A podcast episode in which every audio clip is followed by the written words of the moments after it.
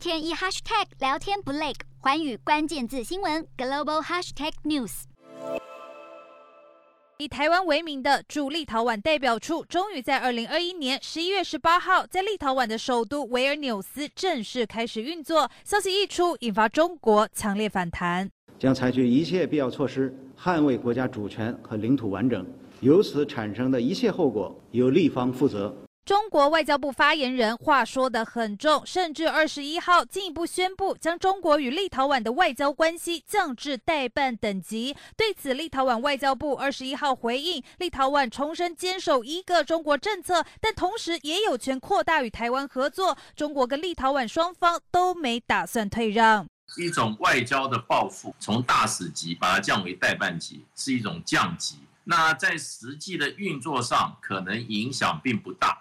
最大的意义就是象征性的意义。这个外交的这种摩擦啊，或是外交战在升级当中，但是以北京目前来讲，它并没有一步到位走到最后那一步。当然，这不排除未来最后可能出现的方向啊，但是这是在彼此在外交之间的一个很重要的角力。为了台湾，中国祭出制裁，而这已经不是第一次。三个月前就召回驻立陶宛大使，抗议台湾跟立陶宛要互设办事处。接下来还祭出贸易手段报复，但立陶宛不为所动。而未来像是捷克、斯洛伐克等有台国家，会不会也有类似动作，让台湾在欧洲的外交舞台有更大的空间？背后的意义就是杀鸡儆猴。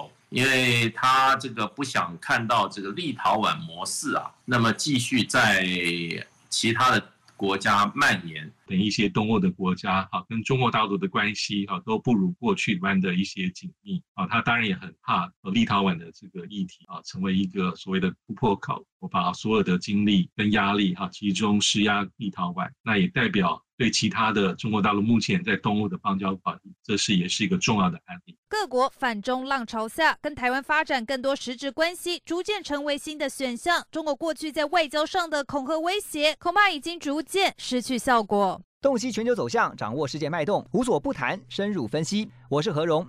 环宇全世界全新升级二点零版，锁定每周三、周六晚间九点，环宇新闻 MOD 五零一中加八五凯播二二二以及 YouTube 频道同步首播，晚间十点完整版就在环宇全世界 YouTube 频道。